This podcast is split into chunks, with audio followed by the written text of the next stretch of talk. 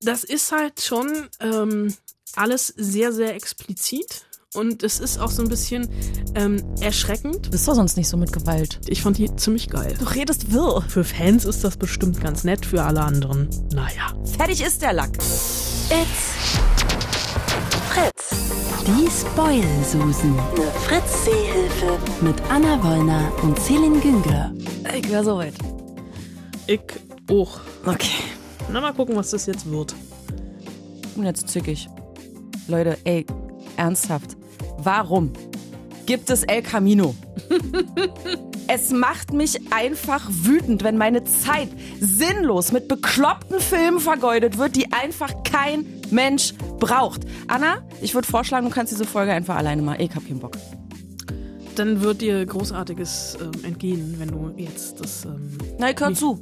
Aber Ach so, Naja. ach so, gut, dann mache ich halt alle. Also für mich kommt ja dieses, diese Woche äh, einer der besten, nein, nicht einer, sondern der beste Film des Jahres ins Kino. Und damit meine ich nicht den Joker, weil über den habe ich letzte Woche schon geschwärmt. Das ist für mich momentan der zweitbeste Film des Jahres. Der beste Film des Jahres hat die Goldene Palme in Cannes gewonnen.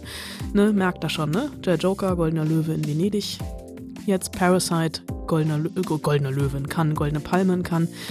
Was ist da los? Also Parasite, ne, für mich, ähm, ich schweife ab, egal. Und dann kommt noch eine sehr, sehr gute Serie, über die wir sprechen müssen, nämlich Euphoria, eine HBO-Serie, die, ähm, als sie in Amerika lief, vor ein paar Monaten schon äh, sehr, sehr, ähm, wie heißt es, gespalten hat, die Leute. Äh, mir fällt das Fremdwort dazu gerade nicht ein, egal. Ähm, das passiert, wenn man einen Podcast alleine machen muss, weil der Podcast-Partner oder die Podcast-Partnerin an dieser Stelle pissig ist, weil sie El Camino offensichtlich nicht mochte. Ähm, und also insofern werden wir auch, glaube ich, darüber reden. Und wenn Celine dann überhaupt noch mit mir redet oder generell der Welt etwas mitteilen möchte, wir haben noch ein Interview nachzuholen. Das habe ich letzte Woche schon angekündigt. Da habe ich ein bisschen über den Horizont so nah geschwärmt. Eine ähm, Schmonzette mit Janik Schümann und Luna Wedler. Und die beiden habe ich ja noch zum Interview getroffen. Das wollten wir ja an dieser Stelle noch nachreichen. Und auch da gilt ähnlich wie beim Film. Es könnte sein, dass man Taschentücher braucht, weil Janik Schümann geweint hat, als er den König der Löwen gesehen hat. So, und machst du jetzt wieder mit? Okay. Ja, also okay, ich mache wieder mit. Also, weil es ist ja auch ganz schön, ne? Wir reden ja nicht nur über schlechte Filme, die einem Lebenszeit klauen. Äh, wir reden ja auch über gute Filme. Jedenfalls sagt Anna das über Parasite. Zitat Anna Wollner, als wir schon mal kurz drüber geredet haben und als sie es jetzt auch gerade schon angeteased hat, der beste Film des Jahres. What? What? ähm, ja, und an dieser Stelle ähm, muss ich, ähm, ich muss ein bisschen ausholen. ne? Ich bin ja, ich schweife ja gerne ab, ich hole gerne ein bisschen aus. Der Regisseur dieses Films ist äh, Südkoreaner und ähm, ein bisschen schwierig ist, wie man ihn ausspricht. Ich versuche ihn jetzt einfach auszusprechen. Ich habe keine Ahnung, ob es richtig ist, dass es auch im Internet verschiedene Aussprachemöglichkeiten gibt von ihm. Ich versuche einfach konsequent ihn dann falsch auszusprechen, immer auf die gleiche Art und Weise. Ich nenne ihn jetzt einfach Bong Joon-ho. Es könnte sein, dass er so ausgesprochen wird. Es gibt aber auch Bong Joon-ho ähm, und ähnliches. Bong Joon-ho hat unter anderem, und da bin ich mir nicht sicher, ob du den nicht vielleicht sogar gesehen hast, den großartigen Film Snowpiercer. Wir erinnern uns, äh, Postapokalypse, eine Eiszeit auf der Erde und ein Zug, der immer im Kreis fährt und ähm, äh, die Bevölkerung ist richtig schön aufgeteilt. Hinten ist der Pöbel und vorne ist die Elite und der Pöbel fängt hinten an zu revolutionieren und arbeitet sich wirklich Waggon für Waggon vor. Mit Captain America in der Hauptrolle. Mit Chris Evans und mit Tilda Swinton und mit John Hurt. Ein großartiger Film, über die, äh, von dem jetzt auch irgendwann mal eine Serie kommt. Ich glaube, ich habe in den letzten drei Jahresserien vorausschauen über Snowpiercer, die Serie, geredet. Es wird, glaube ich, irgendwann Anfang nächsten Jahres passieren. Egal. Bong das Joon, ist keine gute Idee. also eine großartige Idee, weil Bong Joon-ho hat diese Serie auch gemacht. Ah, okay. Ähm, also der hat Snowpiercer gemacht und er hat letztes, nee, vor zwei Jahren hat er in, war, war ja auch in Cannes mit Oksha äh, von Netflix, auch mit Tilda Swinton. Den habe ich auch nicht gesehen. Ähm, und jetzt war er dieses Jahr in Cannes mit Parasite. Und ähm, Parasite, da hat er vorher, und als er das geschrieben hat, dachte ich auch so von wegen, oh, stell dich nicht so an, das macht Tarantino, das machst du jetzt auch noch. Gab es vorher so einen Brief an die Presse, dass man nicht zu viel über diesen Film verraten soll. Weil der Film einen großen oder einen großen Twist erstmal hat. Mhm. Und es ist tatsächlich, über diesen Twist werde ich auch nicht reden, weil dieser Twist ist, ist ein Großteil des Vergnügens an diesem Film. Ähm, ich werde gerne erzählen, worum es vorher geht ähm, und dann, ähm, warum dieser Film so großartig ist. Dürfen wir aber kurz reinhören? Wir ist dürfen. das erlaubt? Das ist erlaubt. Okay. Gio, Ja, Vater? für das WLAN musst du das Gerät viel höher halten. Such mal ein bisschen. In irgendeiner Ecke wirst du schon Empfang kriegen. Oh, hier! Ich bin verbunden. Echt? Hast du Empfang? Ja, hier oben. Siehst du? Coffeeland 2G. Gibt's ein neues Café in der Straße? Ja, Alltag in Brandenburg, würde ich sagen. Alltag in Brandenburg oder auch Alltag äh, bei Familie Kim, die ähm, wirklich zur südkoreanischen Unterschicht gehört. Die leben in einer sehr, sehr zugemüllten Wohnung am Ende einer Gosse und in dieser Gosse sind sehr oft Betrunkene, die irgendwo hin urinieren und diese Straße geht ein bisschen bergab. Also das sammelt sich wirklich alles bei ihnen und die sind so arm, dass sie zwar gerade ihre Handys wieder freigeschaltet haben, aber sich zum Beispiel kein WLAN zu Hause leisten können. Sie verdienen ihren Lebensunterhalt unter anderem damit, dass sie Pizzakartons für einen Pizza, Pizzalieferanten zusammenfalten und das aber auch noch nicht wirklich richtig ähm, hinkriegen. Und hier haben wir jetzt unter anderem gerade gehört, die Nachbarin hat das WLAN-Passwort geändert, beziehungsweise überhaupt ein WLAN-Passwort eingerichtet und sie sind total verzweifelt, weil jetzt so der letzte Kontakt zur Außenwelt auch noch weg ist. Und ähm, der Junge wirklich aufs Klo klettert und auf dem Klo hockt und das Handy nach oben hält, um noch irgendwie einen Balken von diesem neuen WLAN zu bekommen. Und ähm, das Leben der Familie ändert sich schlagartig, als ein Kommilitone des Jungen die Idee hat, dass er der Englischlehrerin einer Tochter aus, von, aus reichem Hause werden könnte, nämlich der Familie Park. Die sind genau das Gegenteil. Die haben so eine ganz klar, wunderbar, äh, na nicht futuristisch, aber hochmoderne Villa ähm, zwei Kinder, er ist irgendwie Manager, Manager. Ähm, die Tochter ähm, kurz, kurz vorm Highschool-Abschluss braucht Nachhilfe in Englisch und ähm, das soll eben ähm, dieser Junge hier machen, obwohl er nicht wirklich irgendwie Tutor ist oder sowas. Der fälscht sich dann auch noch mit, zusammen mit seiner Schwester eine Urkunde, einen Uni-Abschluss äh, oder überhaupt, dass er in der Lage ist, Unterricht geben zu können. Und nach und nach infiltriert diese arme Familie die Reichen. Also der, der Sohn wird Englischtutor, die Tochter wird die Kunsttherapeutin des jüngeren Kindes, des Sohnes, der ähm, ein, sowas wie ADHS hat, also ein Aufmerksamkeitsdefizitsyndrom, der ständig austickt und der komische Bilder malt. Und sie wird Kunst, ihre, seine Kunstlehrerin und äh, Therapeutin und versucht diese Dinger zu äh, in, interpretieren und ist aber einfach, also kriegt einen, kriegt einen Draht zu dem Jungen einfach, weil sie die Einzige ist, die dem auch mal zuhört. Und dann gibt's noch die, die Eltern, also der Vater wird Chauffeur und die Mutter wird ähm, die, das Hausmädchen in diesem Haushalt.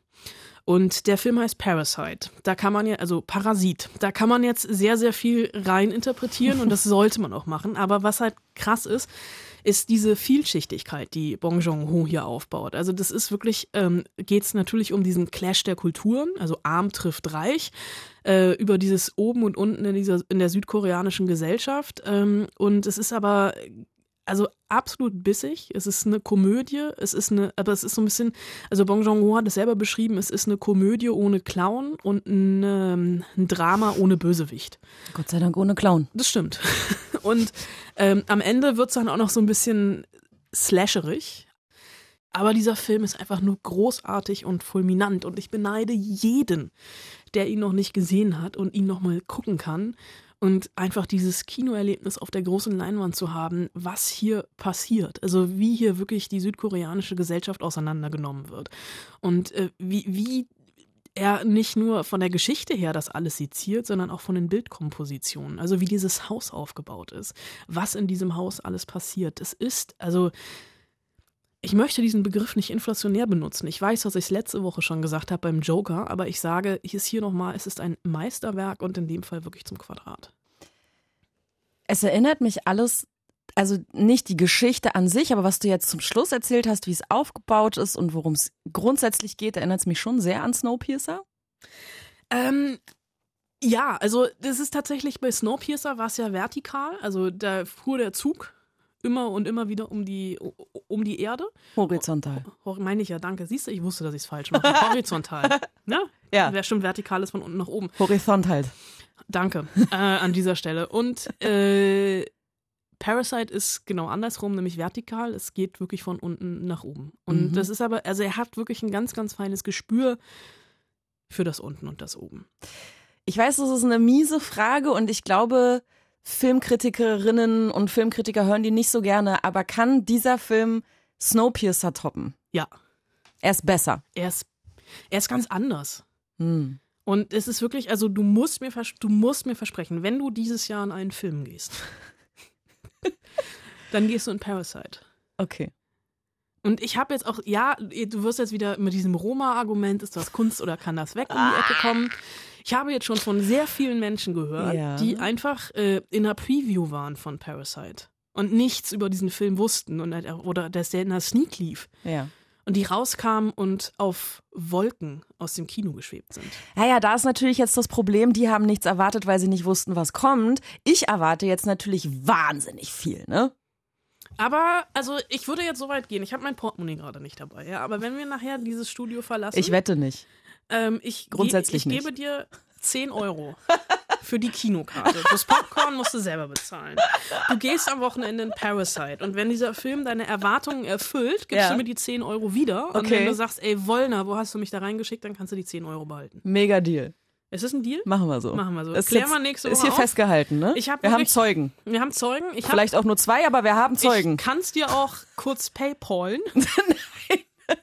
Machen wir gleich. Machen wir gleich. Du kriegst 10 Euro und Mhm. wenn du sagst, boah, ey, Wollner, was für ein Scheiß, kannst du die 10 Euro behalten. Und wenn du mich quasi das nächste Mal siehst und auf Knien in den Saal robbst und mir sofort die Füße küsst, weil ich dich in Parasite geschickt habe, was natürlich passieren wird, gibst du mir die 10 Euro wieder. Alles klar. Gut. Okay. Das hätten wir mal bei El Camino machen sollen. Nö, da habe ich ja nicht gesagt, es wird gut. Okay, äh, über El Camino reden wir gleich. Ähm, aber jetzt kommt, kommen wir erstmal zur Hausaufgabe für nächste Woche. Ja? Die Auflösung von letzter Woche machen wir später. Ich habe jetzt schon die Hausaufgabe für nächste Woche für dich. Bist du bereit? äh, warte, ich muss mein Hausaufgabenbuch an der richtigen Stelle aufschlagen. gut. Damit mir nicht das passiert, was dir immer passiert, nämlich die Hausaufgabe zu vergessen. Das, äh, trage das bitte ein, eine Woche nach dem Tadel. ja. Ja? Okay. Also diese Leute da in diesem Film Parasite, die Reichen, Ja. Die wohnen ja, wie man in einem, hast du ja auch schon gesagt, und im Trailer kann man es auch sehen, in einem wahnsinnig schicken, ich würde schon sagen, irgendwie futuristisch anmutendem Haus Es hat halt ganz klare Strukturen. Es ist halt einfach so ein Kasten mit sehr viel Glas und Beton. und Beton. Ja. Ich finde, das sieht wahnsinnig toll aus, aber Ja. gut. Ähm, ich hätte es mir tatsächlich selber gebaut, wenn ich das Geld gehabt hätte. Ähm, Aufgabe: Die drei besten Filme mit schönen Häusern. Man hört Anna tippen. Mit schönen Häusern. Sie hat ein digitales Hausaufgabenheft. Mein Hausaufgabenheft ist digital natürlich. Ich habe mir einen Notizzettel angelegt. Also, ähm, also die Frage, die, die Frau Lehrerin, die Frage ist missverständlich formuliert. Oh. Willst du die Filme mit den schönsten Häusern oder willst du die drei, also müssen die Filme dann auch noch gut sein? Oder reicht, wenn das Haus schön aussieht? Die Frage ist nicht missverständlich formuliert, deswegen sage ich ja die drei besten Filme mit schönen Häusern. Sonst hätte ich ja gesagt, drei Filme mit den schönsten Häusern. Aber ich überlege gerade, was interessanter ist. Interessanter sind, glaube ich, die schönsten Filmhäuser. Ja, dann, äh, dann, w- w- ja, dann, ja, dann machen wir es anders. Ähm, Warte, ich lösche. Ich mal- revidiere? Ja. ähm, die dr drei, nee, drei Filme mit den schönsten Häusern, wo die schönsten Häuser der Filmgeschichte vorkommen. Gut, dass ich es nicht handschriftlich ins Hausaufgabenheft geschrieben hätte, sonst hätte ich jetzt an dieser Stelle einen Tintenkiller gebraucht. Ja. Oh, Tintenkiller, weißt du, wie lange ich sowas nicht mehr in der Hand hatte? Krass. Die stinken total. Ja.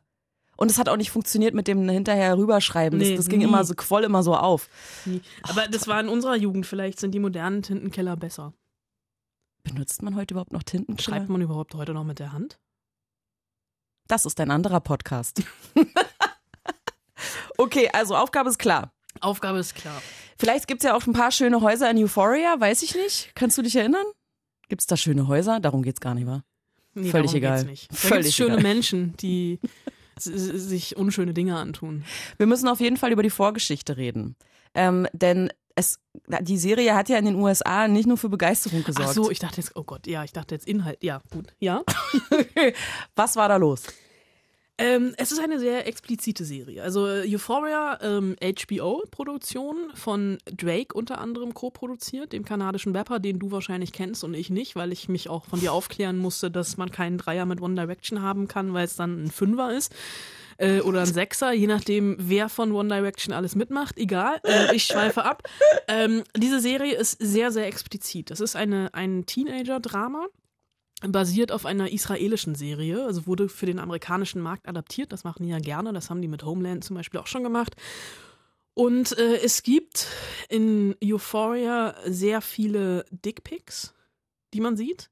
Es gibt Full Fotos von Schwänzen. Genau, vielen Dank, dass du das sagst. Äh, es gibt Full Frontal Nudity, also es gibt äh, Nackigkeit. Nackigkeit von vorne und es gibt sehr viel Sex, es gibt sehr viel Drogen und es gibt eine Jugend am Abgrund. Und das hat natürlich die Moral- und Sittenwächter im amerikanischen Medienbetrieb sofort auf den Plan gerufen und für eine Absetzung. Also die haben eine Absetzung dieser Serie gefordert. Soweit ist es nicht gekommen. Die acht Folgen liefen, laufen jetzt auch bei uns auf Sky. Und äh, es ist tatsächlich eine Serie, die mich äh, doch sehr begeistert hat.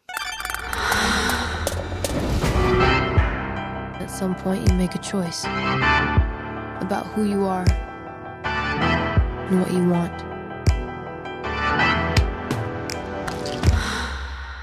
Hey, I'm Rue. I'm an addict. Ja, wir haben hier die Hauptdarstellerin gehört, gespielt von, von Zendaya. Und da merkt man die Subversivität, oh, Subversivigkeit oder wie auch immer es heißt. Ihr wisst, was ich meine, dieser Serie schon. Denn ähm, Wu wird gespielt für, von Zendaya. Zendaya kennen wir unter anderem auch aus den Spider-Man-Filmen und die ist ehemaliger Disney-Star. Ja? Und also wurde von Disney so, also so, so, so Han- also Miley Cyrus-mäßig quasi äh, aufgebaut und Disney verkörpert ja das, das Gute, das Reine. Die Unschuld. Die Unschuld. Ja. Und dann äh, spielt Zendaya in dieser Serie mit, in der sie in erster Linie ähm, sehr oft, ja, sie ist nicht die ganze Zeit nackt, aber es geht halt, also sie hält zum Beispiel in, in der Schule einen Vortrag darüber, wie man das beste Dickpick macht. Mhm. Und ähm, Welche Note hat sie dafür gekriegt? das weiß ich nicht. Ich glaube, wahrscheinlich eine nicht so gute. Aber egal.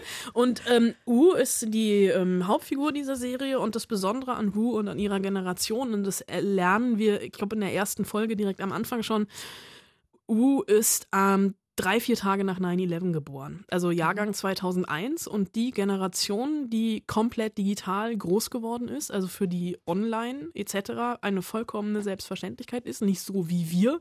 Was? Wie alt warst du, als du dein erstes Handy hattest? Uh, alt. Ja. Wie viel SMS konnte dieses Handy speichern? Zehn. Nee, Nokia, Nokia 3310 war mein erstes. Das war noch mit Snake drauf. Ja, so, ne? mit Snake. Da können jetzt die Jüngeren mal googeln, was das ist. Ich hatte, ich hatte dieses Siemens Outdoor-Handy, was runterfallen konnte. Oh, cool, das wollte ich immer haben. Hatte aber kein Geld. Es war, hat nichts gekostet. Egal. Wir schweifen ab. Ähm, also, die hier sind quasi mit dem iPhone in der Hand geboren. Digital Grob. Natives. Digital Natives. Und ähm, alles aber so ein bisschen im Schatten von 9-11. Also tatsächlich groß geworden mit den Bildern der einstürzenden Türme. Und ähm, diese ganze Generation ist so ein bisschen kalt und emotionslos. Es fühlt sich so ein bisschen an, als seien die taub. Die sind jetzt, also emotional taub. Die sind jetzt halt auf der Highschool 17, 18 und Wu hat ein kleines Drogenproblem und ein kleines Alkoholproblem. Und ihr ist es aber vollkommen egal. Also sie wird von ihrer kleinen Schwester, die so vier, fünf Jahre jünger ist, mit einer Überdosis gefunden. Die Mutter zwingt sie zum Entzug, da haut sie aber wieder ab, weil sie eigentlich überhaupt keinen Bock darauf hat, clean zu sein, weil sie es einfach so geil findet, heil zu sein, weil es ähm, sich viel besser anfühlt. Und ähm, sie, es gibt noch zwei andere Mädels in dieser Serie. Einmal Jules, die ist neu an der Schule und freundet sich mit Zendaya oder beziehungsweise mit Rue dann auch noch an. Und Jules ist eine Transfrau, die auch tatsächlich, und das muss man dieser Serie auch hoch anrechnen, von einer Trans-Schauspielerin gespielt wird, nämlich von Hunter Schäfer. Und dann gibt's noch Cat, die ist ähm, übergewichtig, äh, deswegen die ganze Zeit irgendwie schon gemobbt worden. Die träumt eben davon, einen Dreier oder also Ja. Doch, ein Dreier mit One Direction zu Aber haben. mit wem denn noch?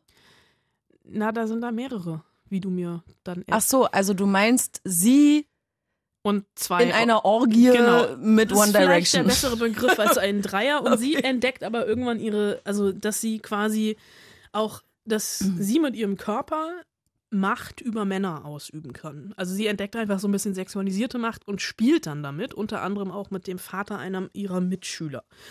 Hm. Und das ist halt schon ähm, alles sehr, sehr explizit. Und es ist auch so ein bisschen ähm, erschreckend, weil es gibt unter anderem eine Szene, in der, also die definieren ihr- ihre Definition von Sex. Da gehen sie auf Pornhub und gucken sich an, wie das eigentlich geht. Wenn sie aber wissen wollen, was Liebe ist, gucken sie die Gilmore Girls. Und ich glaube, der Widerspruch oder das Liebes- und Sexverständnis in Pornhub oder auf Pornhub und bei den Gilmore Girls könnte weiter nicht voneinander entfernt sein. Mhm. Und ähm, der Macher hinter dieser Serie ist Sam Levinson. Der hat unter anderem letztes Jahr The Assassination Nation gemacht. Das war ein Film mit, äh, ich glaube, Suki Waterhouse hat da mitgespielt. Ähm, da war schon das Poster auch ein bisschen provozierend, weil da einfach drei Frauen leicht bekleidet drauf standen, die bis unter die Zähne bewaffnet waren. Das war so ein bisschen, ähm, nicht ganz wie bei The Purge, aber auch so, äh, ich, die Stadt hieß, glaube ich, Salem, also Mhm. ne, kennen wir alle wegen Hexenverfolgung. Hexenverfolgung. Und ähm, die Frauen haben hier so eine ähm, Gewaltorgie gegen Männer gemacht, die man aber nachvollziehen konnte, weil sie halt die ganze Zeit fertig gemacht worden sind. Die sind halt einfach, also es war so eine Art feministisches Manifest, dieser Film. Ich fand den eigentlich ziemlich geil. Ist bei uns in Deutschland tatsächlich so ein bisschen untergegangen. Aber Sam Levinson jedenfalls ist, diese, ist der Macher dieser Serie. Und ähm, mich hat Euphoria wirklich äh, richtig gekriegt. Ich fand die ziemlich geil. Du bist doch sonst nicht so mit Gewalt. Nee, aber Gewalt gibt's bei Euphoria. Oder gibt's hier nur Sex? Ach so. Also bitte. Also, nee, die, die hat halt einfach so diesen schonungslosen Blick. Und ähm, Tut der weh? inwiefern? Naja, so, dass man, also ich habe das zum Beispiel bei der ersten Staffel von American Horror Story gehabt, weil ähm, ich die so ehrlich fand, dass es mir also tatsächlich schon fast wehgetan hat. Ich habe die dann zu Ende geguckt. Bei Unbelievable zum Beispiel ging es mir auch so, weil es so ehrlich und äh, realistisch ist, dass ich das wirklich nicht ertragen konnte. Ich habe eine Folge geguckt und habe mir vorgenommen, sie weiter zu gucken, aber ähm, irgendwie werde ich es wahrscheinlich nie machen. Großer Fehler. Äh, Ja. Aber nee, Euphoria ist, ist ein bisschen anders. Also Euphoria ist dreckiger, ist rauer, ist halt auch also so äh, relativ schnell geschnitten. Irgendwie die Musik ist ganz wichtig. Es ist halt wirklich also so. Ähm, es hat manchmal schon so eine YouTube-Ästhetik. Mhm. Und ähm, ist aber, also äh, es gab in den 90ern den Film Kids, der ja total provoziert hat, der verboten werden sollte etc., weil sie jugendliche Geschlechtsverkehr haben in diesem Film. Und man sieht's auch. Ähm, das war ja relativ provozierend damals. In den Nullerjahren gab Skin. Diese, ähm, das war, glaube ich, eine englische Serie sogar. Und jetzt äh, gibt es so ein bisschen, sagen alle, also dieser Vergleich äh, kommt oft zu, zu, zu Skins und ähm, Kids, dass Mhm. Euphoria so ein bisschen in die Kerbe zielt. Es ist eine Serie, die ich nicht mit meinen Eltern gucken würde. Weil, was könnten deine Eltern sagen? Sie könnten rot anlaufen. Und dich fragen, ob du das auch gemacht hast, was die da machen? Äh, möglich. Und es ist auch aber auch als eine Serie, bei der ich mit dem Gefühl rausgegangen bin, dass ich sehr froh bin, nicht mehr in der Pubertät zu stecken. Und nicht mehr, also im Jahr 2019 mit den sozialen Medien in der Schule zu sein.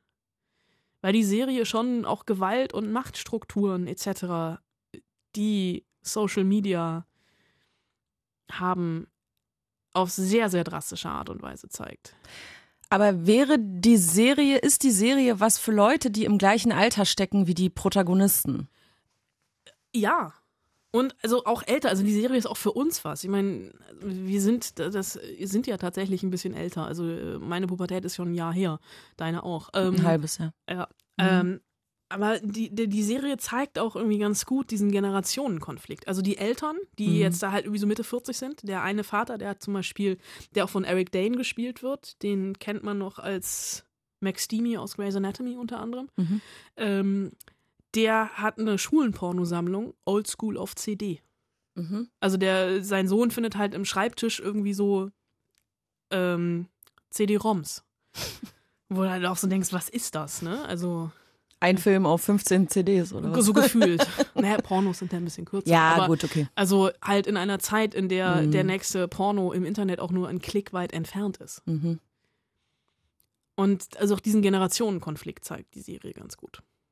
Gucken wir mal rein. Gucken wir mal rein, läuft auf äh, Sky. Gucken wir mal rein, alle, die Sky haben. Okay, Euphoria heißt die Serie. Euphoria geschrieben, äh, hat aber auch nichts äh, mit dem einen Gewinnersong von vor ein paar Jahren ähm, beim Eurovision Song Contest zu tun. Euphoria. Nein, äh, dieser, Fil äh, dieser Song äh, war, glaube ich, harmlos gegenüber dieser Serie. Okay, bleiben wir mal beim Fernsehen, beziehungsweise beim Stream. Ja. Wir müssen ein bisschen Trauma über, Traumaüberwindung machen.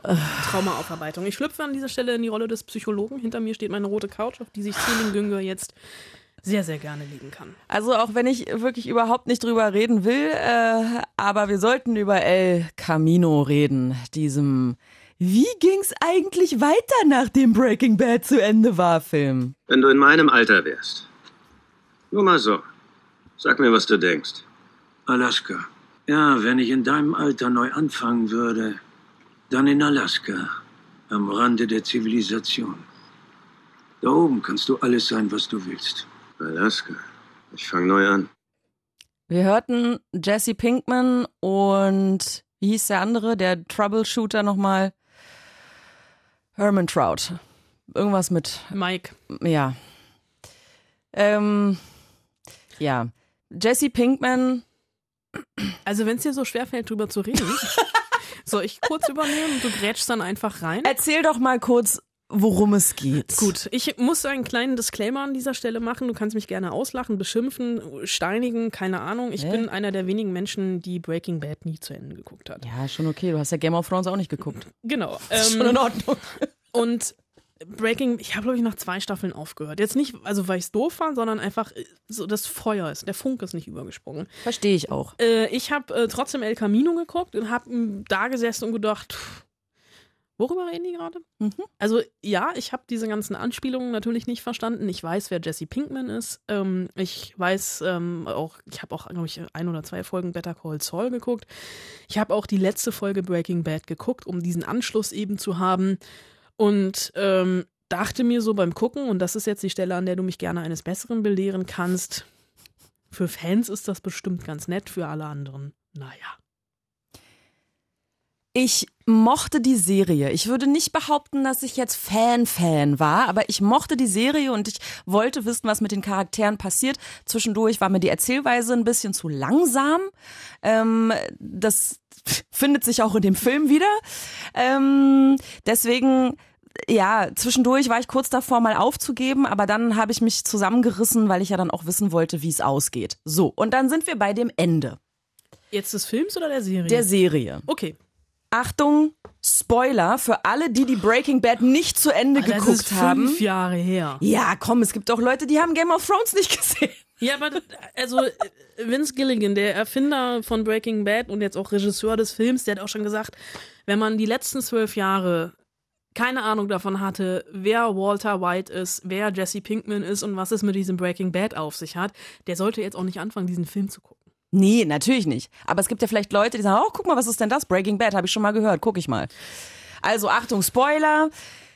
Das Ende der Serie war ein völlig befriedigendes Ende. Ja, nicht für alle, ne? Walter White tot? Ja, für ihn nicht befriedigend. Ja, aber für Gucker. Ja, Die natürlich. Geschichte war zu Ende erzählt. Die ganze Crystal Meth Scheiße war durch. Walter White ist tot. Jesse Pinkman ist entkommen. Er sieht noch die Polizeifahrzeuge und alles klar. Er ist entkommen, freut sich fertig. Ah, fertig ist der Lack. Warum muss man Dinge immer künstlich in die Länge ziehen, weitererzählen? Was interessiert mich das, wie jetzt diese Flucht von Jesse Pinkman tatsächlich vonstatten ging? Es interessiert mich ein Scheiß. Ganz ehrlich. Und das macht mich wütend.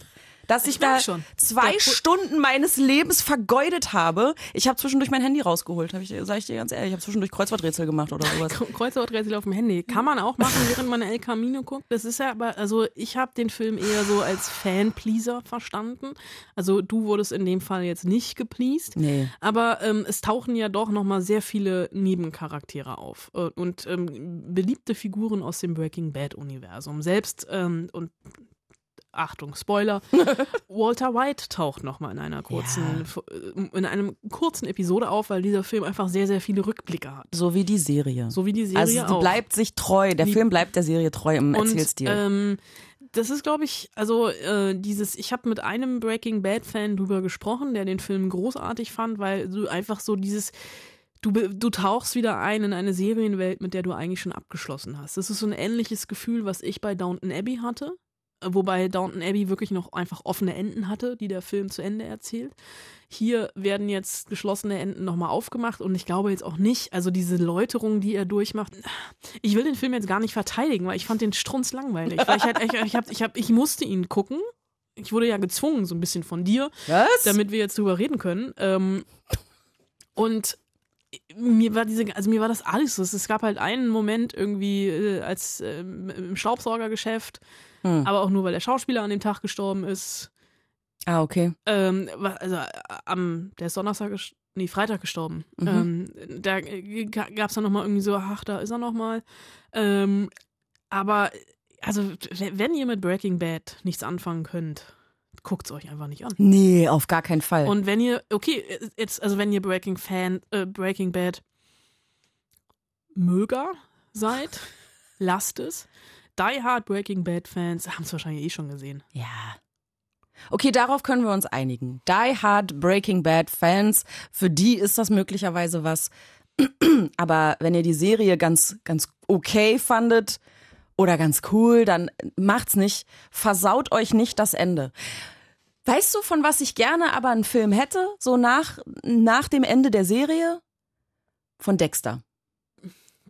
Das ist aber auch nur, weil du der größte Dexter-Fan der Welt bist. Das stimmt überhaupt nicht. Aber das, das, Ende, das Ende von Dexter war ein bisschen unbefriedigend. Furchtbar war das. Er sitzt da mit Auf dem Boot. Ne? Bart. Nee, Ja. in irgendeinem Sägewerk oder so. Ach so, war, war der nicht auf dem. Es ist dieser riesen Showdown mit dem Boot und letzte Leiche und wie kommt er da jetzt raus? Eigentlich Ja. ist er ja quasi schon gefasst von seiner Schwester, die ihm ja auf die Schliche gekommen ist, etc. Und eigentlich, eigentlich ist, ist er, ist er dran. Eigentlich ist er schon fast im Knast. Aber er schafft es noch, sich da irgendwie rauszulavieren und dann sieht man ihn quasi inkognito mit einem Bart und einem, einem Holzfäller Flanellhemd irgendwo im Nirgendwo in so einem Café sitzen oder so an einem Tisch und äh, ja, und das war's. Ähm, ähnlich frustrierendes äh, Serienende wie bei How I Met Your Mother. Das wäre mal eine schöne Hausaufgabe. Die, die frustrierendsten Stimmt. Serienenden. Das schreibe ich mir gleich mal auf für irgendwann. Gut. Ähm, Äh, das Problem ja. ist, wenn man eine Serie aus, nein, andersrum, wenn man einen Film aus einer Serie macht, ja. da gibt's, ähm, hat mal irgendein Hollywood-Analyst bestimmt, ein bestimmtes Zeitfenster. Es darf halt noch nicht zu lange her sein. Also du darfst jetzt irgendwie nicht eine Serie von vor 15 Jahren ist Quatsch. Also Mhm. gefühlt, äh, weil da hat einfach keiner mehr Bezug zu den Figuren. Es sei denn, es ist Friends, weil wir das alle irgendwie noch ständig gucken.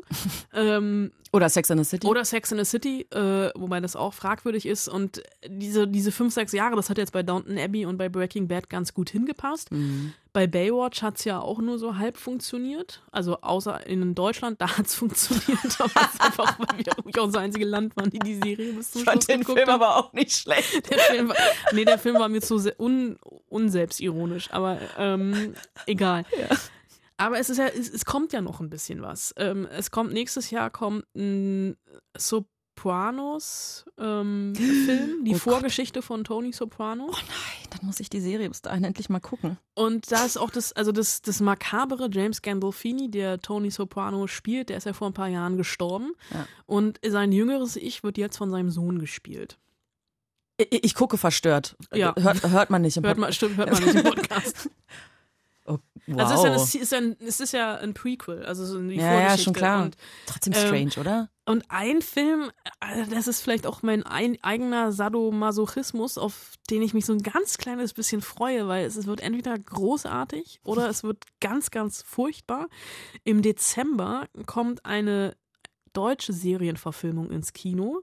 Eine Serie, die ich damals, hätte es damals das Wort Binge-Watchen schon gegeben, gebinged-watcht hätte. Und ich glaube, ich habe die ersten drei Staffeln tatsächlich noch auf DVD zu Oh Ich Hause. bin jetzt so gespannt. ist Berlin Berlin.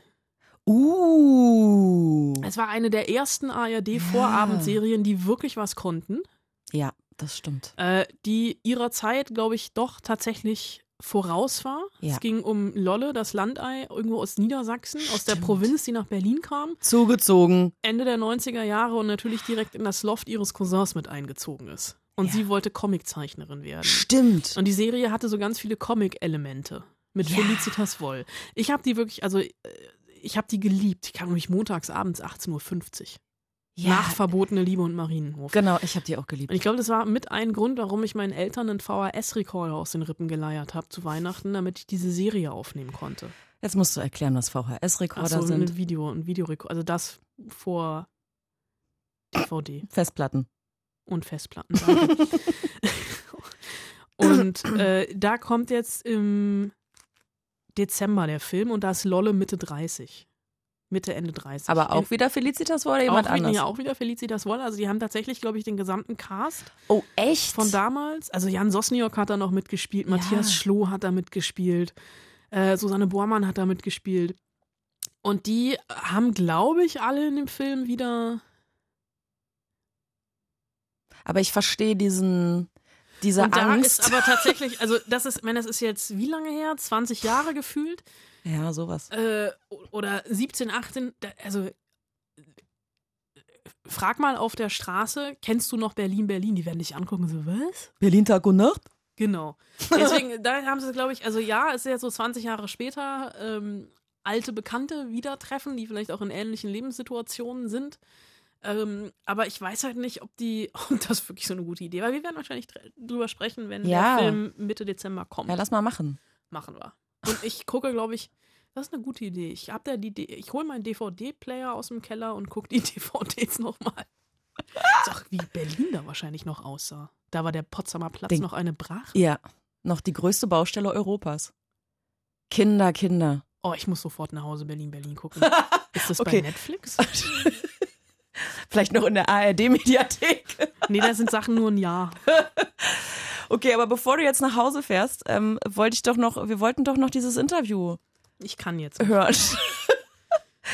Wir haben ja letzte Woche schon äh, ausführlich über Liebe gesprochen und dass es durchaus mal okay ist, sich eine Schmonzette im Kino anzugucken oder auch im Fernsehen. Es fiel äh, der Name Nicholas Sparks. Sekunde, Und- ich muss dich kurz unterbrechen. Ich muss wirklich meinen DVD-Player rausholen. Diese Serie ist bei keinem Streaming-Anbieter vorhanden. Naja, war doch klar. Okay. Soll ich jetzt nochmal anfangen oder Nein, was? ist okay. Mann, ey. Nicholas Sparks.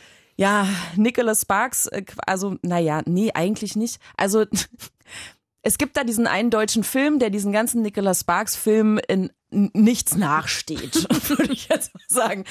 Der Film heißt Dem Horizont so nah.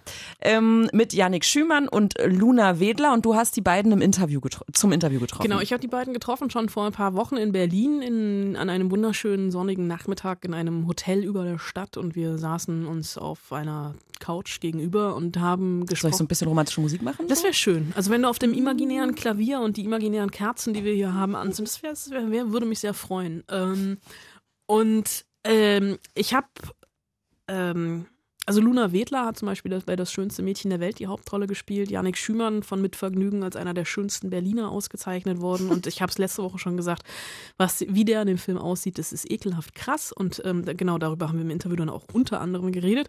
Und so als Einstiegsfrage dachte ich mir, ich bin total subversiv, weil ich habe beim Film gucken dann irgendwann wirklich Rotz und Wasser geheult und wollte von den beiden dann natürlich erstmal wissen, wann habt ihr eigentlich das letzte Mal im Kino so richtig geweint? Äh, vorgestern. Bei Once Upon a Time in Hollywood? Nein, ge- gestern habe ich Once Upon a Time in Hollywood geguckt, aber da habe ich voll Lachen geweint. Äh, nee, ich habe so wie du mich willst. mit äh, Juliette Binoche geguckt. Du warst zwei Tage hintereinander im Kino? Ich bin die ganze Zeit im Kino im Moment. Warum? Ich liebe das Kino. Ich, äh, vor allem bin ich jetzt, ich drehe gerade in München und ähm, wenn ich abends dann noch, Kino ist für mich so zwei Stunden einfach in eine andere Welt und abschalten und tolle Filme gucken. Ich habe jetzt Mhm. in den letzten Tagen habe ich, hab bestimmt sechs, fünf Filme geguckt und wirklich gute. Und jetzt gehe ich dann bald noch Burning gucken, auf den freue ich mich auch Mhm. mega. Ja. Also so wie du mich willst, bist du unbedingt gucken. Okay. Super. Ich weiß, bei welchem Buch du zuletzt geweint hast, aber nicht in welchem Film. Ein Buch, wo ist, ja genau, Buch äh, ist, genau, Annikas Buch und ähm, Film äh, ist es Der König der Löwen. Ah ja klar, okay, bevor ich Simba hochgehalten wurde. Das war wirklich, die Sonne ging auf, Oh Rafiki mein fing Gott. an zu singen. Ach mein Ich Gott. habe geheult. Ich hab richtig Das ist geheult. einfach auch so Kindheits... Ne? Oh Ja, aber genau, Ich weil ja das ist so geil, weil Simba, es ne? ist nicht aber, das Weinen, was man bei Mufasas Tod hat, sondern es ist so ein nostalgisches Weinen. Ja. Hast du vorher das Original nochmal geguckt? Nee, kurz vorher meinst du, weil Ja, die, also- weil Circle of Life genau gleich ist. Ja. Das habe ich noch in Erinnerung. Irgendwie diese Szenen, dieser Szenenschnitt hat sich so eingebrannt in mein Gedächtnis. Mhm. Das finde ich so geil, dass sie das gemacht haben. Ja. Weißt du, ob die am Anfang, das ist es das Originalschloss von dem Film? Weil die haben, Welches? die haben das Disney-Schloss, was immer kommt mit dem Mhm. Schriftzug, ist bei König der Löwen das einzige Mal ein anderes Schloss als bei den anderen Filmen. Mittlerweile ist es ja Ist so es? animiert, ne, und so irgendwie neu. Und ich frage mich, ob das, deswegen wollte ich den Original nochmal gucken, ob es das Disney-Schloss von damals war. Ja. Das kann sein, da habe ich nicht drauf geachtet. Also ich habe ihn auch vorher nochmal extra geguckt, also Mhm. einen Abend vorher. Und die haben ja tatsächlich in dem Circle of Life, Hans Zimmer musste nichts von der Musik ändern, weil es eins zu eins noch Das ist so gepasst hat. geil, so großartig. Es ist, es ist unglaublich. Aber Ja. bei König der Löwen habe ich nicht geheult. Nee? Nein. Nee. Also beim Original, aber nicht, weil ich fand ihn so herzlos. Ja, aber Nein, ich- aber dieses- weil die der- Tiere sich halt nicht so... Der Anfang, ich fand ich aber nur, also es war so die Erinnerung, warum ich geweint habe. Ja, dabei bei mir auch. Verstehst, verstehst du das? Ich verstehe es. Also du fandst ihn herzlos, wieso denn? Ja, ich fand den also von den Bildern her war der der Hammer. Unglaublich. Unglaublich. Krass, ne? Habe ich gedacht, die verarschen mich. Das ist eine BBC-Doku. Vor allem der Kampf am Ende zwischen Scar und Simba, so ja. krass. Das ist so eine Wie krasse Doku. jeden Windstoß, es ist alles. Ist Mich hat die Geschichte, also vielleicht auch, weil ich irgendwie kurz, äh, wirklich einen Abend vorher das Original nochmal gesehen habe, habe ich, da ich Rotz und Wasser geheult natürlich. Ja, Aber mich hat es irgendwie, ich fand den nicht zeitgemäß für 2019. Hm. Also, dass sie gar nichts verändert haben von der Ich Geschichte. finde das eben genau geil, dass sie nichts verändert haben Mhm. eins zu eins. Mir hat ist. genau auch das gefallen, hätte ich gesagt. Weil es gibt, es gibt jetzt die ganze Zeit Remakes und zum Beispiel äh, Tarzan. War es Tarzan? Ja, aber das ist ja nicht aus dem Hause Remake Disney. Ist, ist es nicht? Nee. Ach so. Der das Alexander. Skarsgård Tarzan. Ja, Ja, ich glaube. genau. Also so. ich meine, das ist ja kein Disney Live Action. Ja, das stimmt. Okay, das wusste ich nicht. Das wusste ich nicht. Aber ich finde das genau schön, dass sie eben eins zu eins alles so gelassen haben. Weil ich weiß, was du meinst, weil, weil zum Beispiel Aladdin wurde, wurde gefühlt ins Jetzt versetzt. Ne? Ja. Ähm, Also ich fand, ich fand halt, was mich so ein bisschen gestört hat, wenn man sich die Geschichte mal anguckt, halt irgendwie der Junge, der hat nichts in seinem Leben getan. Ist, also was für patriarchale Strukturen da abgefeiert werden. Der hat halt nichts gemacht in seinem Leben. Baut dann noch Scheiße, bringt, so- also hat seinen Vater auf dem Gewissen, geht ins Ja. Exil. Die Frauen äh, leiden die ganze Zeit, obwohl Nala eigentlich von vornherein die Stärkere ist. Aber sie ist ja auch die, die ihn zurückholt. Ja, nach gefühlt 20 Jahren geht sie zurück, aber sie hätten ja auch, sie hätte, sie wären auch alleine mit den Hyänen klargekommen. Und mit Scar. Das stimmt. Okay, aber das ist ein bisschen. Ja, okay. ja. Worauf ich eigentlich ja mit meiner Frage hinaus wollte, dass ich, als ich habe ich letzte Woche den Film gesehen und ich habe mir vorher extra Taschentücher mitgenommen, weil es gibt nichts Schlimmeres, in Pressevorführungen zu sitzen und keine Taschentücher dabei zu haben. Nee. Das ist immer ein bisschen peinlich, wenn man dann hinterher rauskommt und erstmal ähm, den Pulliärmel irgendwo verstecken muss, weil er etwas angerotzt ist. Äh, wie ging es euch beim Drehbuchlesen? Habt ihr da schon die ein oder andere Träne verdrücken müssen? Ja, ganz klar. Und auch bei den Leseproben. Das Schlimmste war die wir alle- Leseprobe. Wir haben diese eine legendäre Leseprobe, Ja. weil alle am Tisch saßen und die letzten 10, 15 Seiten Alle. haben wir nur noch.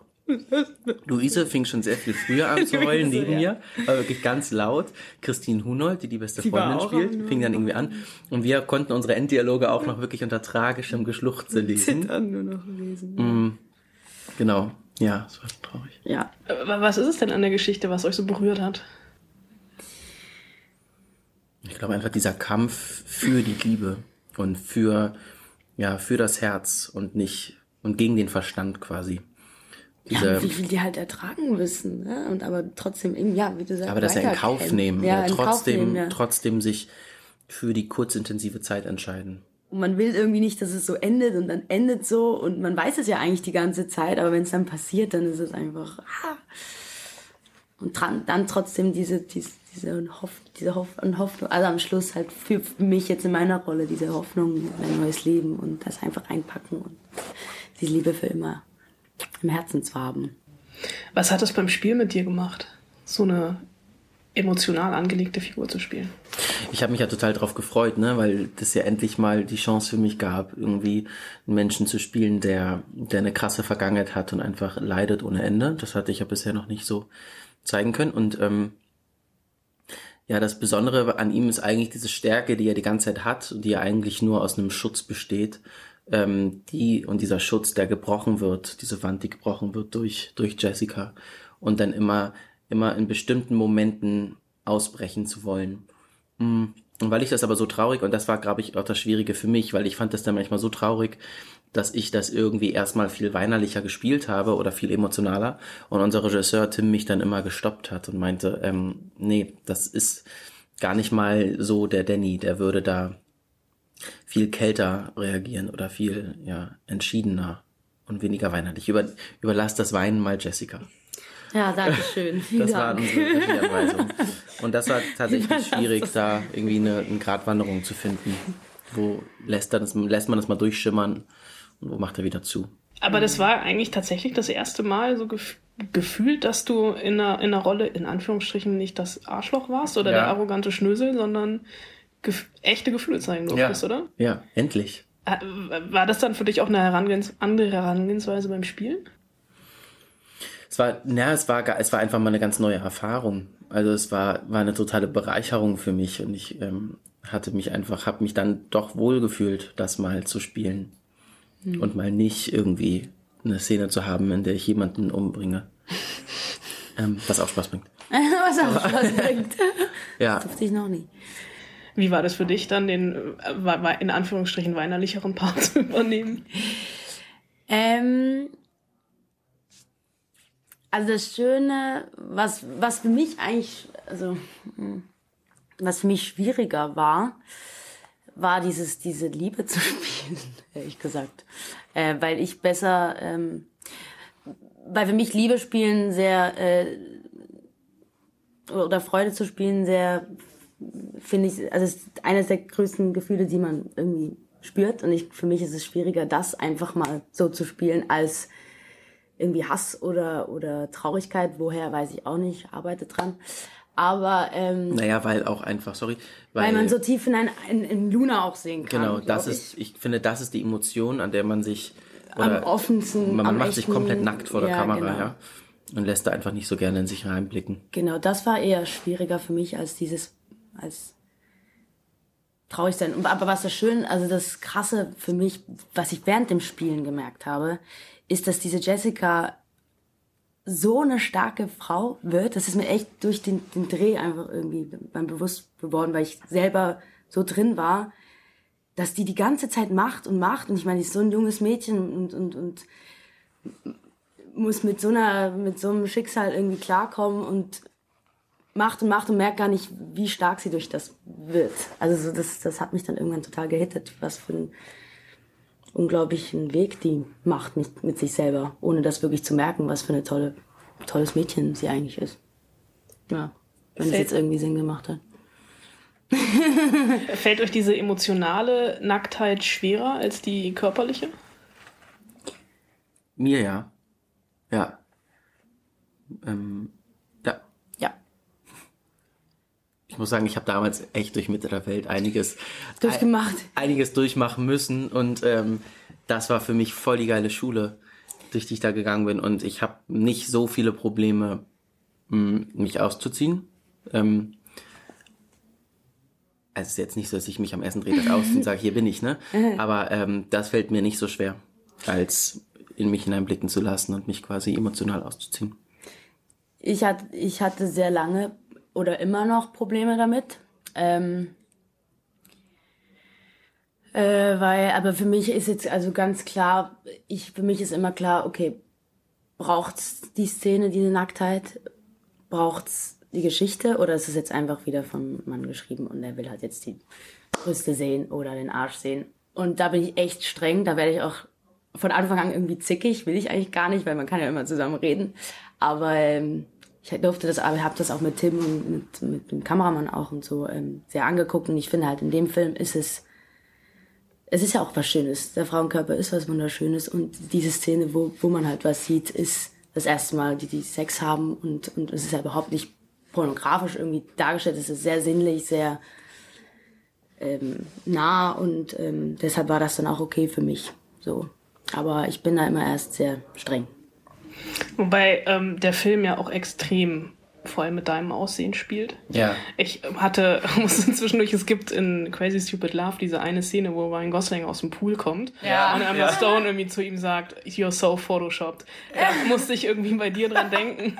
Äh, ist alles echt. Wie, zum, wie zur Hölle hast du es geschaffen, so auszusehen? Ja, guck ihn an. Durch ganz viel Qual. Ich werde jetzt rot. Ja. Das war echt, echt furchtbar, Anna. Das war serious. Das war richtig. Ich, ich glaub's dir sofort. Ich Ja, habe ein paar deiner, ich habe ein paar deiner Insta-Stories gesehen Mhm. und ich dachte, ich möchte nicht für kein Geld dieser Welt mit dir tauschen müssen. Nee, also pass auf, ich habe irgendwie dann am Ende in den Spiegel geguckt und habe einen Körper gesehen, den ich schon immer haben wollte, den ich nie wieder in meinem Leben haben werde. Und hatte ja den, den Hauptstadttrainer an meine Seite gestellt bekommen, der ähm, da ähm, auf mich zuging beim ersten Mal und mir gesagt hat, so, da, so hoppelt der Hase und wir haben jetzt, es war Ende Mai und wir hatten den 17. September als ähm, Fotoshooting für die Unterwäschenkampagne. Und äh, bis dahin musste einiges passieren und er hat mir später gesagt, dass er nicht vermutet hatte, dass ich das schaffe, weil von Anfang bis zum Ende ja wirklich irgendwie großer Unterschied zu sehen war. Hm. Das beinhaltete alles. Sport, Sport, Sport, auch nach jedem Essen. Drehtag und ähm, erst ganz viel essen und dann gefühlt gar nichts mehr essen und Wasser trinken und keine Früchte und Es tat uns so leid. alle haben abends immer so mit dem Bier angestoßen. Ich stand da mit meinem Sprudelwasser. Mhm. Aber ich freue mich jetzt im Nachhinein und ähm, dass es geklappt hat. Ja. Das hat's auf jeden Fall. Also ich habe halt, also es gibt so ein, zwei Momente noch gar nicht mal irgendwie, wo du duschst oder sowas, Mhm. sondern halt, wo ich so dachte, okay, wo ist die Bauchmuskelprothese? ich, Also das, ähm, du hast jeden Tag trainiert oder Am Ende hin, ja, von August bis November, ja, genau. wie hast du dich dafür motiviert bekommen? Ja, weiß ich nicht. Es war ganz schlimm. Ich war auch im Urlaub und im Urlaub musste ich jeden Tag mit ihm FaceTime. Und so. Also es gab keinen Tag, an dem ich es nicht machen durfte, also an dem ich Sport aussetzen durfte. Und auch nach jedem Drehtag, das ist eigentlich noch schlimmer, weil es ging ja, das ging ja durch die Drehzeit, ja, weil ich hatte drei oben, oben äh, ohne oben Szenen. Am ersten Drehtag, in der Mitte und am letzten Drehtag. Das wurde wirklich so gelegt, dass ich ähm, nach jedem Drehtag zum Sport musste und jedes Sport-Workout endete mit dreiviertel Stunde Stairmaster. Was Also Treppenstufen gehen. So eine Treppenmaschine. Okay. ja. Genau, es war immer eine Netflix-Folge. Ähm, ich habe mir immer, Völlig traumatisiert. Immer ein. ich habe mir immer, ich habe mir die Competition angeguckt, äh, Zumbos Just Desserts. Ich habe ja, ich habe mir wirklich jedes Mal, wenn ich auf die Treppending war, geguckt, wie Leute äh, Kuchen backen. hat mich irgendwie so angeturnt. Das war alles, was ich nicht hatte. Ja. Und noch Zucker, ja geil. Oh Gott. Gab es irgendeinen Muskel in deinem Körper, der nicht wehgetan hat am Anfang? Ähm, nee, dann immer ganz es tat immer weh. Also ja, ich hatte dann auch Mhm. irgendwie eine Verletzung, weshalb ich, das war auch so blöd, das ist ungefähr wie ein halbes Jahr oder ein Jahr auf ein Staatsexamen trainieren und dann bei der Prüfung krank sein. Ich hat, hatte nach dem, nach dem Shooting äh, habe ich eine Bizepssehnenentzündung bekommen, so dass ich meinen Oberkörper nicht mehr trainieren konnte, weil ich meinen Arm nicht mehr bewegen konnte. Ähm, und ich musste quasi darauf vertrauen, dass der Oberkörper funktioniert und fertig ist. Dann konnte ich nur noch quasi mit Fettreduzierung ähm, arbeiten. Ähm, genau, und am Anfang gab es nur Muskelkater. Aber der Trainer meinte auch, man macht nicht richtig Sport, wenn man keinen Muskelkater hat den Tag darauf. Was war das Erste, was du gegessen hast, als du wieder essen Das durftest? erste, was ich gemacht habe allgemein, war äh, Gin Tonic in der Maske getrunken. Ja. Mit mir. Luna. Nach Hat der und seine letzten- nach der- Geheimmischung. nach Was war das? Niemand Gin mit Rosenwasser. Niemand Gin mit Rosenlimonade und Majoran. Oh, der war super. Also das ist wahrscheinlich ein Rausch deines Lebens, oder? Nach so langer Ich kann sie gar nicht vorstellen. Das war nur, nur krass. Ja. Ja. Und ich la- weiß leider nicht mehr, was es. Es war wahrscheinlich ein Pizza. Stück Pizza. Pizza. Ich liebe Pizza.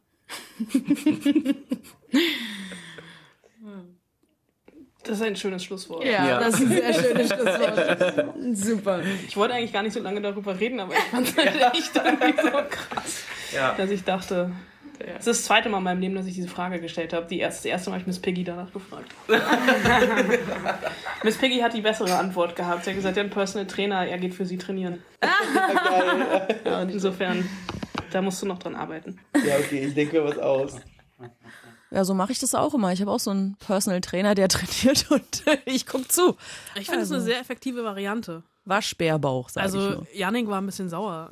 Wirklich? Der, der hat ja wirklich gelitten. Und das ist, also er sieht jetzt nicht mehr ganz so krass aus, aber er sieht natürlich immer noch gut aus. Also ich konnte mich auch schwer konzentrieren im Interview, weil er hat ja auch so krasse Augen. Der hat ja so ein bisschen so Augen wie Daniel Craig. Der hat wirklich krasse Augen. Und wenn die dich die ganze Zeit angucken. Ist er auch so jemand, der dich dann, also der dich anstarrt, sage ich jetzt mal, provokant? Oder guckt er auch mal woanders hin? Oder durchdringen seine Augen deinen kompletten Geist? Ich würde fast sagen Letzteres. Also wir, wir, kennen, wir, haben, wir haben uns schon ein paar Mal getroffen und ähm, wir kennen uns ein bisschen und das ist aber trotzdem immer noch krass. Also, ähm, die, also einfach, ich könnte auch einfach 20 Minuten von ihm anstarren lassen. Ist dir das nicht unangenehm? Ein bisschen. Es tut mir leid, Janik. Okay. Ah, wir haben noch was, wir müssen noch was. Wir haben noch hier äh, die Hausaufgabe von letzter Woche. Ja. Wo ich äh, wieder alles gegeben habe, um dich zu quälen. Ja. Und zwar ähm, ging es äh, darum, dass der Film heißt ja dem Horizont so nah und ich dachte so, sag mal, gibt's nicht dem Himmel so nah schon und irgendwas mit nah und hm und bla bla bla. Und dann dachte ich, naja, dann quäle ich Anna mal ein bisschen und ähm, lasse sie mal die drei besten Filme mit dem Wörtchen nah im deutschen Titel raussuchen. Ja, diese Hausaufgabe ist schnell beantwortet. Es gibt keine guten Filme mit dem Titel. Na. Punkt. Was ist mit dem, na Momentchen mal. Was ist mit dem, Ja, mit dem, ja. Okay, also ich habe, sagen wir es mal so, ich habe drei Filme rausgesucht, wo der Titel, also wo im Titel das Wort nah drin vorkommt. Ich möchte aber bitte nicht sagen, dass es unbedingt besonders gute Filme sind. ja. Der erste Film, ähm, da mochte ich das Buch sehr gerne, nämlich Extrem laut und unglaublich nah von Jonathan Safran Foer. Genau. So eine 9-11-Geschichte. Ja. Buch großartig, Film so. absolut verhunzt. Okay. Dann ähm, gibt es noch eine, äh, einen Film aus der Kategorie Weltraumschmonzette, den Mhm. Sternensonar. Ähm, Mit wem? äh, mit unbekannten Schauspielern. Cool. Ist aber so ein bisschen Nicholas Sparks zwischen Mars und Erde. Es geht nämlich um, Oh. es geht um einen Jungen, der äh, auf dem Mars zur Welt, also nee, kann man, der ist auf dem Mars zum Mars gekommen. Der ist auf dem Mars geboren. Also da gibt's halt, also es spielt in der Zukunft. Es gibt mittlerweile Du auch redest wirr.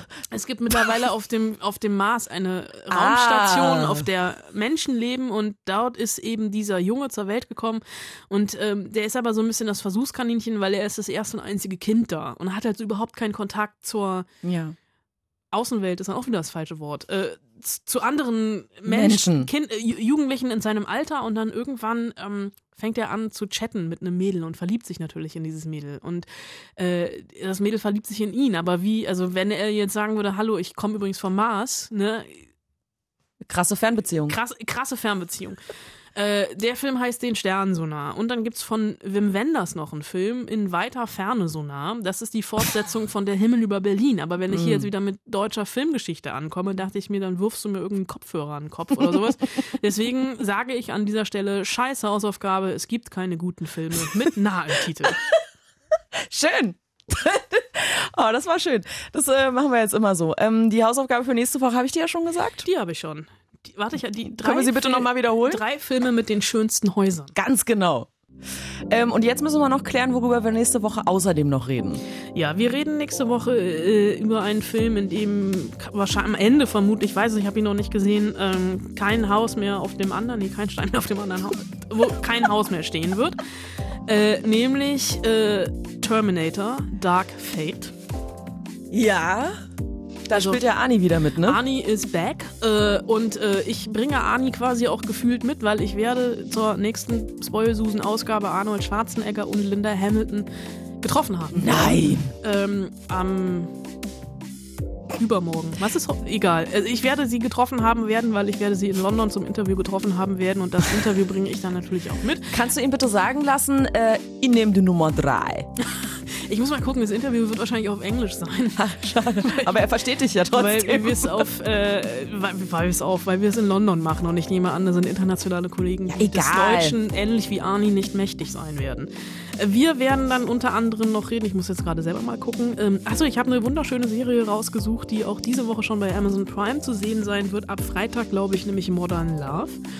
Die ist äh, von John Carney. John Carney ist ein von mir sehr gemochter Regisseur, weil er den schönsten Liebesfilm aller Zeiten gemacht hat, nämlich Once.